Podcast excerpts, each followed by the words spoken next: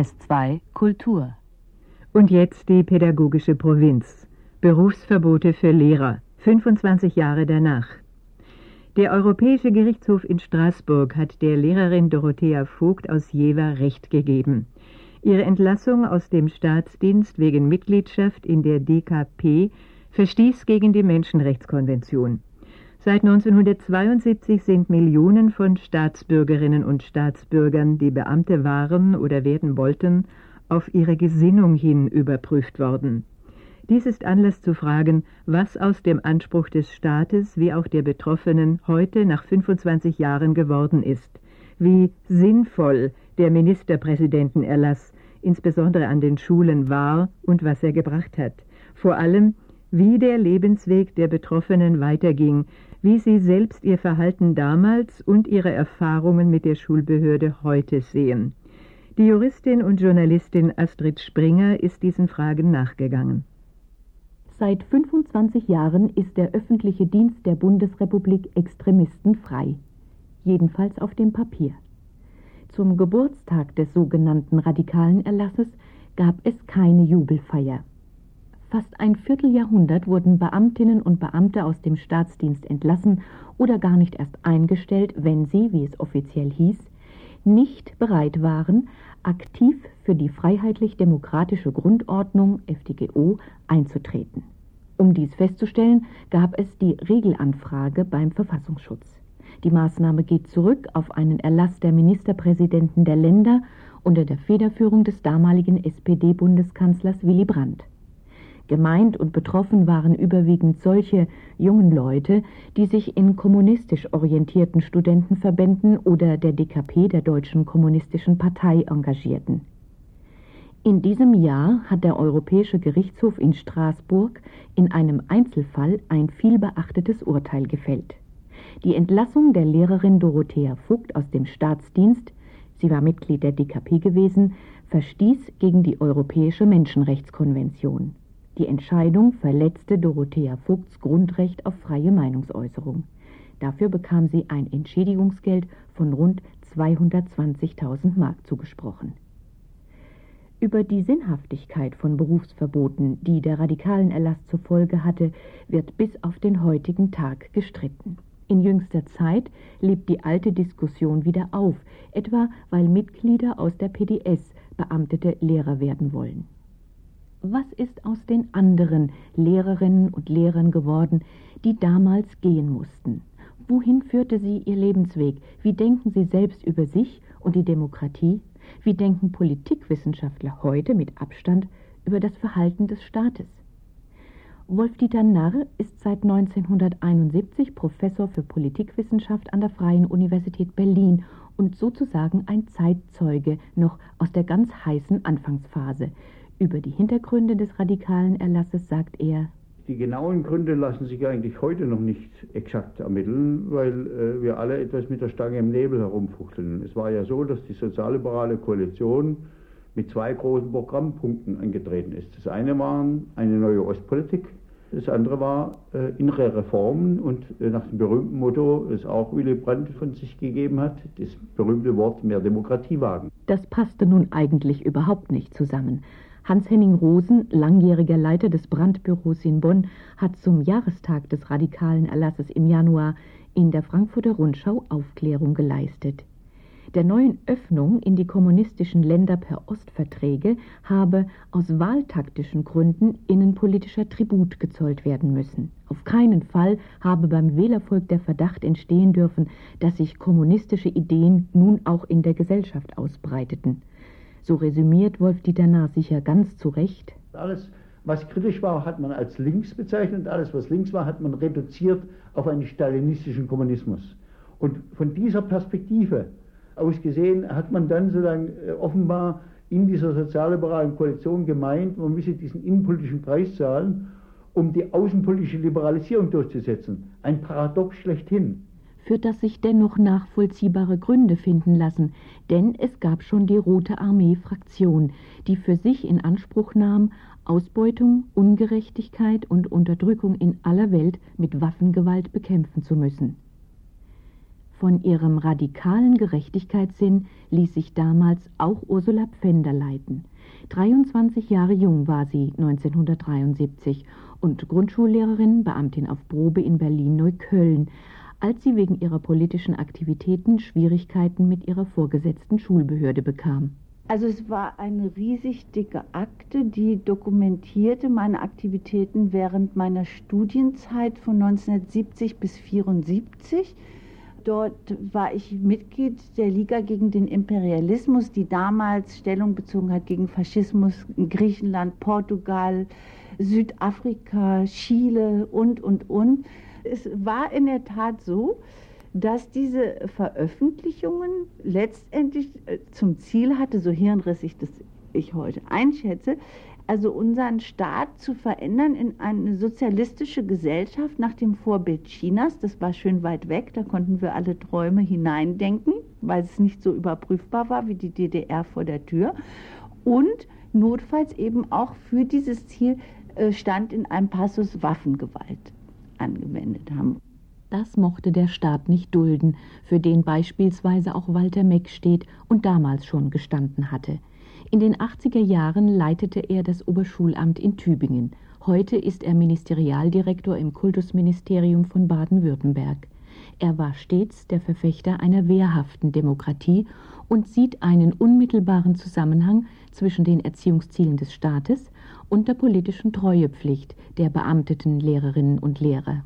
Es gibt viele Erziehungsziele, die man nicht alle jetzt hier abschließend nennen kann, aber unter anderem eben auch die Erziehungsziele zur Demokratie, zur Rechtsstaatlichkeit. Und klar ist auch, dass die Lehrerinnen und Lehrer, die damals in Konflikt mit der Schulverwaltung und mit dem Land geraten sind, politischen Gruppierungen angehörten, die eben diese Zielsetzungen, diese verfassungsmäßig formulierten Zielsetzungen in vielen elementaren Bereichen in Frage gestellt haben. Und ich räume natürlich ein, dass es sich dabei auch vielfach um junge, idealistisch veranlagte, engagierte Leute gehandelt hat, die aber natürlich erstens informiert worden sind über die Konsequenzen, mit denen sie dann rechnen mussten und die zweitens ja immerhin alt und reif genug sein sollten, um anderer Leute Kinder zu erziehen. Ursula Pfänder kann bestätigen, dass sie in ihrer Grundschule in Berlin nachdrücklich ermahnt und vorgewarnt wurde.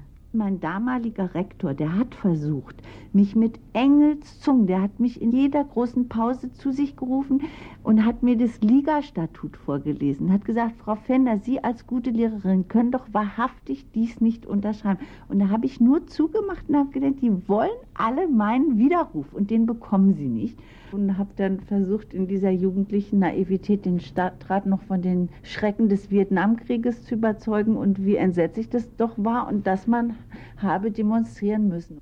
Ursula Pfänders Kollegin Adelgard Steindl, sechs Jahre älter, war bereits Beamtin auf Lebenszeit, als sie mit ihrer vorgesetzten Schulbehörde in Konflikt geriet.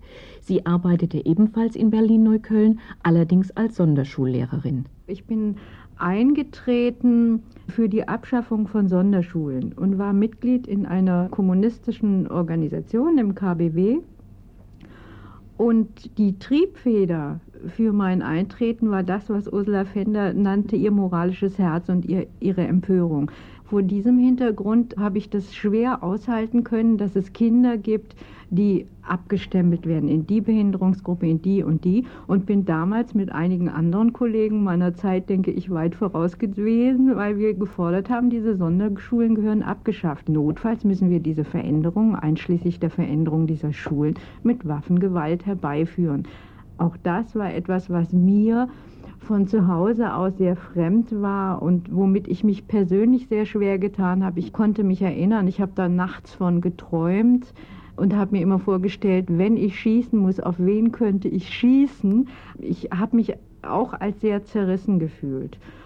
Es war dann so, dass ich mit der Eröffnung des Disziplinarverfahrens äh, diese ganzen Fesseln des Beamtenrechts so zu spüren bekam. Ich durfte es nicht öffentlich machen. Es gab die Treuepflicht, es gab die Mäßigungspflicht, es gab die Schweigepflicht. Alle diese Pflichten habe ich gebrochen Das sehe ich heute locker. Ich denke, dieses Beamtenrecht ist auch heute mehr als überfällig, nicht nur aus materiellen Gründen, sondern auch aus geistigen Gründen. Die Frage, ob Lehrerinnen und Lehrer überhaupt sinnvollerweise dem Staat in Treue verpflichtete Beamtinnen und Beamte sein müssen, wird bis heute kontrovers diskutiert. Walter Meck vom baden-württembergischen Kultusministerium bejaht sie. Man muss sich zunächst noch einmal vor Augen führen, dass die Gründergeneration der Bundesrepublik Deutschland historische Erfahrungen aufgenommen hat und verarbeitet hat.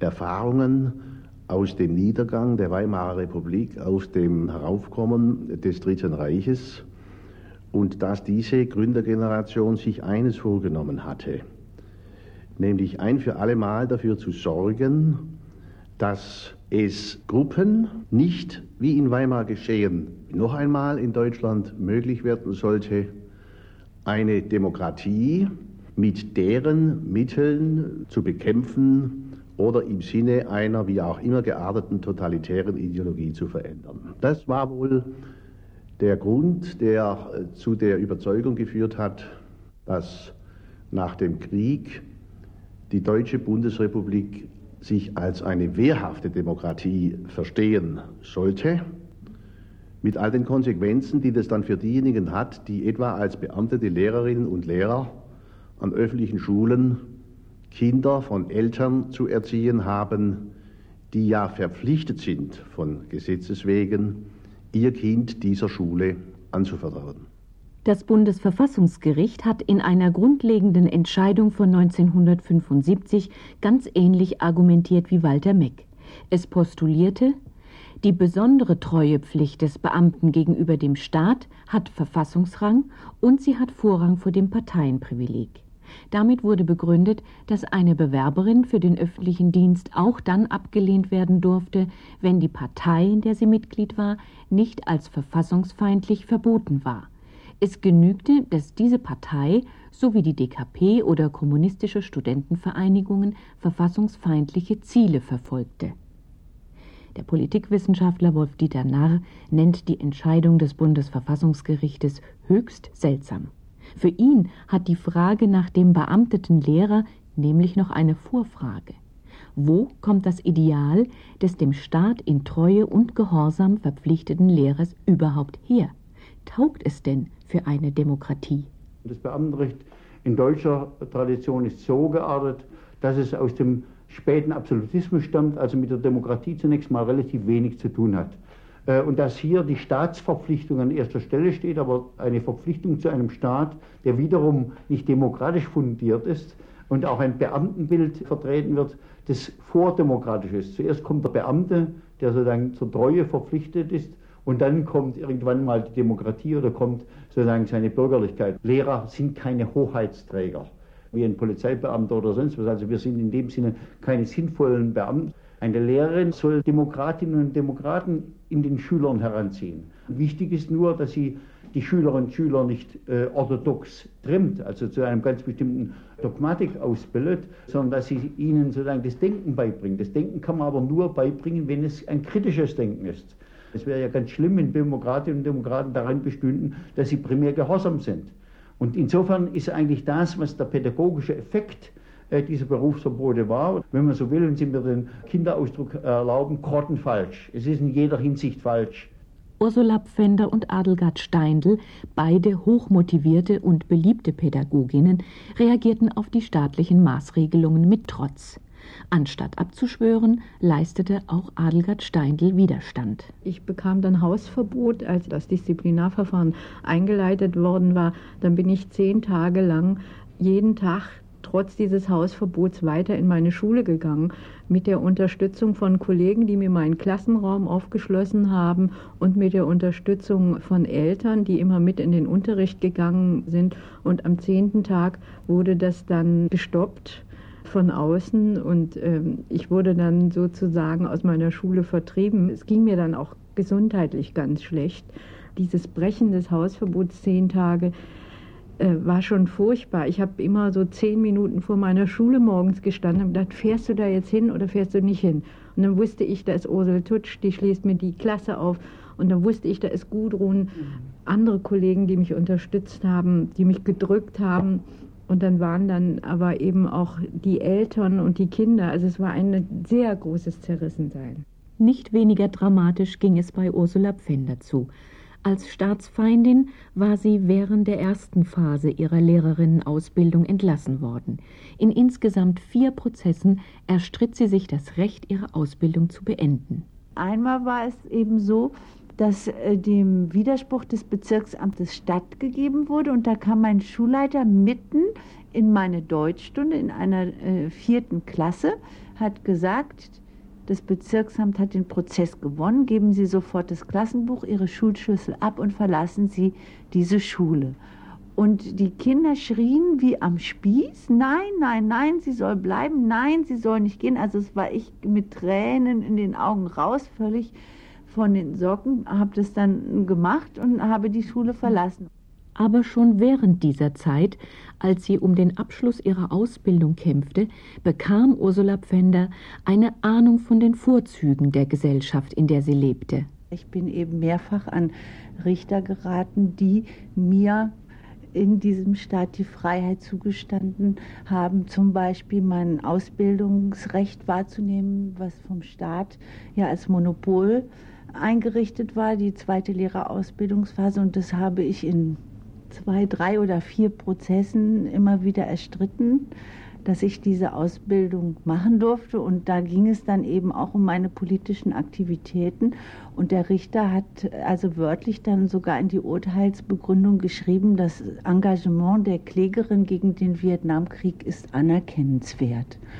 Und das schien mir damals völlig normal, aber nun heute im Rückblick denke ich, das ist einfach eben ein Teil unserer Demokratie gewesen, dass ich das in dem Alter, ich war 23 Jahre alt, so zugestanden bekommen habe. Im Gegensatz dazu stand die Intoleranz, die Ursula Pfänder gleichzeitig unter ihren eigenen Genossinnen und Genossen erlebte.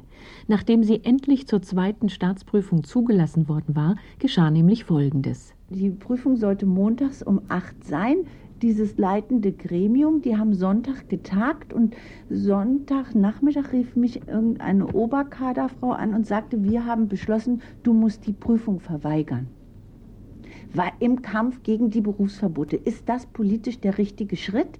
Und dann sollte ich gezwungen werden, die Prüfung zu verweigern. Und ich habe mich geweigert, die Prüfung zu verweigern und wurde dann gleichzeitig praktisch als Verräterin deklariert und dann wurde bis morgens um vier diskutiert und ich sollte um acht diese Prüfung antreten. Dann bin ich also um acht zur Prüfung gegangen und habe die gemacht, entgegen der politischen Weisung und war nun hier eine Verräterin und da eine Verräterin. Und ich weiß noch, ich bin nur noch nach Hause gekommen nach der Prüfung und habe geheult wie ein Schlosshund. Ich wusste nicht mehr ein noch aus und habe mich nur noch auf mich irgendwo verlassen. Ich war Mutterseelen allein. Und diese Menschen, das ist mir erst in der späten Aufarbeitung klar geworden, die das zu verantworten hatten, die wissen von nichts mehr. Ursula Pfänder ist heute noch stolz, trotz dieser schwierigen Umstände die Prüfung glänzend bestanden zu haben. Sie hatte beschlossen, nur noch sich selbst zu vertrauen. Den Staatsdienst musste sie nun verlassen, aber Lehrerin wollte sie unbedingt bleiben und sie hatte Glück. Ab 1976, also seit 21 Jahren, unterrichtet sie an der Königin Luise Stiftung, einer privaten Berliner Schule mit sozialem Auftrag. Ich habe da eben unmittelbar mit dieser damaligen Schulleiterin eine Schlüsselerfahrung gemacht. Und ich kam dort zum Vorstellungsgespräch und die fragte mich, warum bleiben Sie denn nicht in Neukölln bei dem Lehrermangel? Und da habe ich einfach gesagt, ich hätte so schwere Auseinandersetzungen gehabt mit dem Bezirksamt, die wollen mich nicht mehr. Und da hat sie mich angeguckt und hat gesagt, nun, dann müssen Sie zu uns kommen. Und hat mich machen lassen, hat mir die schwierigsten Klassen aufgedrückt, also mich wirklich mit pädagogischen Herausforderungen konfrontiert und ich habe geackert und gemacht und konnte mein ganzes Engagement austoben mit diesen schwierigen Jugendlichen. Und nach ihrer Pensionierung habe ich sie mal gefragt, wie sie denn dazu gekommen sei. Und da hat sie mich angelächelt und gesagt, wissen Sie, mir war doch sonnenklar, woher sie kommen und welche Geschichte sie hatten, aber ich gucke mir die Menschen an und nicht die politischen Parteien. Und ich habe gesehen, dass sie eine junge, engagierte Lehrerin sind und sie mussten noch ihren Weg finden. Und sie hat drei, vier andere Leute eingestellt und bis heute, wir gehen ja auf die 50 zu oder sind es schon, sind in unserer Schule die engagiertesten und einsatzbereitesten Pädagogen. Diese Leute. Immer schön abgeschliffen, geläutert, aber es hat sich was erhalten von dem Kern. Im Umgang mit seinen jungen Leuten sei der Staat damals, Mitte der 70er Jahre, weit übers Ziel hinausgeschossen, meinen viele Gesellschaftskritiker heute im Rückblick. Hat Walter Meck, Ministerialdirektor in Baden-Württembergs Kultusministerium, Entscheidungen aus seiner Zeit als Oberschulamtsleiter in Tübingen bereuen müssen? Ich habe keine Entscheidung bereuen müssen, weil ich sicher sein konnte, dass die damals äh, getroffenen Entscheidungen ja über alle Rechtswege, die der Rechtsstaat eröffnet, ausgetragen und ausgelotet worden sind und die vom Land getroffenen Entscheidungen insoweit rechtsstaatlich völlig einwandfrei und korrekt waren und es auch heute noch sind. Insoweit rechtsstaatlich, also formalrechtlich, völlig einwandfrei und korrekt. Das mag mehr oder weniger zutreffend gewesen sein. Fest steht, Millionenfach wurde vor jeder Einstellung in den öffentlichen Dienst beim Verfassungsschutz die politische Gesinnung abgefragt. Insgesamt, nicht nur für Lehrer, erstellte die Behörde rund 35.000 Dossiers. Etwa 11.000 Personen mussten sich in Anhörungen erklären. Mehr als 1.000 Anwärterinnen und Anwärtern blieb die Beamtenlaufbahn verschlossen. Genau 256 Personen wurden als Verfassungsfeinde ausgemacht und aus dem Staatsdienst entlassen. Alle diese Zahlen stammen von der bundesweit arbeitenden Initiative Weg mit den Berufsverboten. Der Europäische Gerichtshof hat diese deutsche Praxis zwei Jahrzehnte später am Beispiel von Dorothea Vogt mit den folgenden Worten gegeißelt. Zitat der Gerichtshof geht davon aus, dass ein demokratischer Staat das Recht hat, von seinen Beamten die Treue zu den den Staat begründenden Verfassungsgrundsätzen zu verlangen. Dennoch ist die Absolutheit, mit der die deutschen Gerichte diese Pflicht auslegen, auffallend. Sie lässt keinen Unterschied zwischen dem Dienst und dem Privatleben zu. Diese Worte trafen ganz genau auch auf Ursula Pfänders Situation zu. Das hatte letztendlich mit meinem Lehrerdasein überhaupt nichts zu tun. Die Eltern haben also Resolutionen, Flugblätter noch und noch geschrieben, haben gesagt, das ist eine gute Lehrerin, die hat gar nichts mit diesen Dingen da in den Unterricht gebracht. Grundschuldeutschunterricht, dritte Klasse hatte ich damals. Das stand nicht zur Debatte. Es ging um meine Grundhaltung als Staatsbürgerin. Und das, was die Eltern sagten und die Kinder in dem Fall, war gleichgültig. Also das zählte gar nicht. Wie die Überprüfung in Baden-Württemberg gehandhabt wurde, daran erinnert sich Hans-Georg Wehling. Er ist Professor für Politikwissenschaft an der Universität Tübingen. Wenn etwa in Leichingen ein, ein Studienrat dort das Wirtschaftssystem der DDR verherrlichte, dann schickte das Oberschulamt dorthin einen braven alten Studiendirektor, äh, der sich dessen Unterricht mal anhörte und der ihm dann hinterher gut zuredete. Vielleicht hat das noch Folgen gehabt, dass er ein bisschen später befördert worden ist, aber äh, viel Schlimmeres ist dabei nicht rausgekommen. Es gab vielleicht noch Fälle von dem einen oder anderen Lehrer, der die DDR sehr liebte, aber sich hütete, auch dorthin zu fahren, weil er eben Angst hatte, mit der Wirklichkeit konfrontiert zu werden. Auch äh, die hat man ertragen und hat sie halt gewähren lassen. Es konnte aber auch geschehen, dass der ängstliche Geist der Zeit sogar einem beamteten Richter das Recht auf seine unabhängige Urteilsfindung absprechen wollte. Fritz Endemann hat das 1975 erlebt. Er war junger Richter am Verwaltungsgericht in Stuttgart und hatte den Fall eines Realschullehrers zu entscheiden, der wegen seiner Mitgliedschaft in der DKP aus dem Schuldienst entlassen worden war. Das Gericht entschied äh, im Eilverfahren, dass er vorläufig weiter lehren durfte. Und diese Entscheidung äh, führte zu einem Eklat in der Landesverwaltung, also insbesondere in der Kultusverwaltung, dass die Richter, äh, unter anderem ich, wegen Besorgnis der Befangenheit abgelehnt wurden, wegen unserer Rechtsauffassung. Der Eindruck war der, dass sehr viele Sicherungen, die nun Grundwerte unserer äh, Verfassung betrafen, dass die durchgebrannt sind. Man ging sehr äh, bedenkenlos um mit dem Grundrecht auf Meinungs- und Vereinigungsfreiheit. Man ging auch mit der richterlichen Unabhängigkeit nicht gerade sehr zurückhaltend um.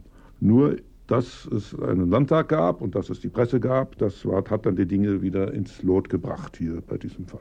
Es war also ein Punktsieg für die Demokratie.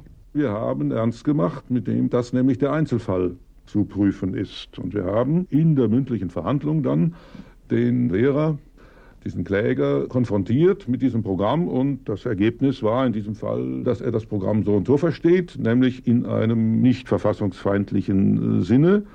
Das war auch glaubwürdig und so haben wir ihm dann Recht gegeben. Trotzdem gab es kein Happy End. In letzter Instanz unterlag der Realschullehrer. Von seinem Gehalt, das er inzwischen bezogen hatte, musste er rund 50.000 Mark an den Staat zurückzahlen. 20 Jahre nach ihrem Berufsverbot an der Grundschule in Berlin-Neukölln nahm Ursula Pfänder wieder Kontakt zu ihrem damaligen Rektor auf. Dieser Rektor, der hat mich mit offenen Türen, der war inzwischen Schulrat, empfangen und hat gesagt, Frau Fender, ihretwegen habe ich viele graue Haare bekommen. Ich habe einen Fehler gemacht, ich habe nicht erkannt, wie jung Sie waren. Und verstehen Sie mich bitte, ich kam frisch aus der DDR und hatte alle nur denkbaren Repressalien hinter mir. Und da habe ich so eine junge Frau, die das alles einführen will, wo ich gerade herkomme. Und sie haben mir einfach Angst gemacht. Und ich habe nicht begriffen, wie jung sie waren und ich habe gesehen, dass Sie eine gute Lehrerin sind und ich habe eine Chance verpasst, Ihnen diese Chance zu geben. Und kommen Sie hier, Sie kriegen sofort eine Stelle. Ich will wieder gut machen meinen Fehler damals. Und dann war ich wirklich ganz angerührt davon, dass das auch in seinem Lebensweg solche Spuren hinterlassen hat, dass auch er sich damit auseinandergesetzt hat, dass er das mitgetragen hat, mich da rauszuschmeißen als Rektor aus seiner Schule. Ursula Pfänder ist heute heilfroh, dass aus ihren unausgegorenen Revolutionsträumen nichts geworden ist. Abenteuerlich nennt sie ihre Begeisterung für den chinesischen Kommunismus, spätestens seit 1989, als auf dem Platz des himmlischen Friedens in Peking auf Demonstranten geschossen wurde. Auch Adelgard Steindl bestätigt, dass ihr Demokratieverständnis damals wesentlich abstrakter war als heute. In jüngster Zeit lebt die Diskussion um mögliche Verfassungsfeinde an der Schule wieder auf. Sowohl Rechtsextremisten als auch Mitglieder der PDS möchten beamtete Lehrer werden. Wie soll der Staat sich verhalten? Der Politikwissenschaftler Wolf-Dieter Narr versucht eine Antwort mit Blick auf die Mitglieder in der PDS. Demokratie besteht darin, dass man die Sprache ganz ernst nimmt und dass man die anderen Menschen jeweils ganz ernst nimmt, dass man mit Überzeugung arbeitet. Es gibt selbstverständlich immer Grenzen, aber die Grenzen sind in der Bundesrepublik Deutschland nach wie vor viel zu früh gegeben. Natürlich hat dadurch, dass die PDS zunächst mal den Apparat übernommen hat, hat sie viele Traditionen auch der SED weitergetragen. Und schlimm ist jetzt wiederum, dass äh, jetzt versucht wird, gleichsam unterhalb eines Parteienverbotes diese Partei sozusagen so auszugrenzen, dass sie nicht eine demokratische Dynamik annehmen kann. Und zurückkommend auf die FDGO-Formel, also die freiheitlich-demokratische äh, Grundordnungsformel, diese Art von Dogmatisierung eines ganz bestimmten Verfassungszustands war in sich selber wiederum widersprüchlich gegen das Lernen von Demokratie. Demokrat ist man nicht, man lernt es. Demokrat zu sein oder Demokratin zu sein. Man bleibt nur Demokrat, wenn man die Muskeln des Demokratenseins täglich übt. Aus dem Staatsdienst entlassene Lehrer sind Taxifahrer oder erfolgreiche Gastwirte geworden. Pfänder und Steindl blieben leidenschaftliche Pädagoginnen. Sie arbeiten beide an Privatschulen, Adelgard Steindl an einer Schule des Deutschen Roten Kreuzes in Berlin. Beide haben heute Lehraufträge am Pädagogischen Landesinstitut Brandenburg bzw. an der Technischen Universität Berlin. Für beide war die Entlassung aus dem Beamtenverhältnis eine schwere persönliche Krise. Im Unterschied zu anderen haben sie sie produktiv und kreativ gemeistert. Ursula Pfänder startete in ihrer Klasse ein Forschungsprojekt. Sie wusste zunächst gar nicht, wie eng diese Arbeit mit ihrer Vergangenheit zusammenhing. Das Thema lautete Inwieweit kann Schule dabei helfen, Jugendlichen für ihr Leben die Sinnfragen zu beantworten? Das habe ich also dann über vier Jahre dokumentiert und ich hatte einen ganz netten, engagierten Doktorvater, dessen Hauptthemenfeld die Biografieforschung von Lehrerinnen und Lehrern ist. Und der fragte dann immer, guck doch mal in deiner Biografie nach deiner Motivation. Und auf einmal kam mir eben diese Erleuchtung, das ist ein ganz spätes Rechtfertigungsbedürfnis auf den Satz des Stadtrates hin, der gesagt hat, wörtlich fürs Gericht, Frau Fender ist eine Gefahr für die Kinder diesseits der Mauer. Und da habe ich dann gemerkt, das ist wirklich mein Bestreben zu sagen, mal alle her, was aus mir geworden ist und was ich heute als 40-Jährige für Jugendliche tue und wie ich mich entwickelt habe und was ihr verpasst habt, und mich in Neukölln zu behalten. In der pädagogischen Provinz hörten Sie eine Sendung der Juristin und Journalistin Astrid Springer.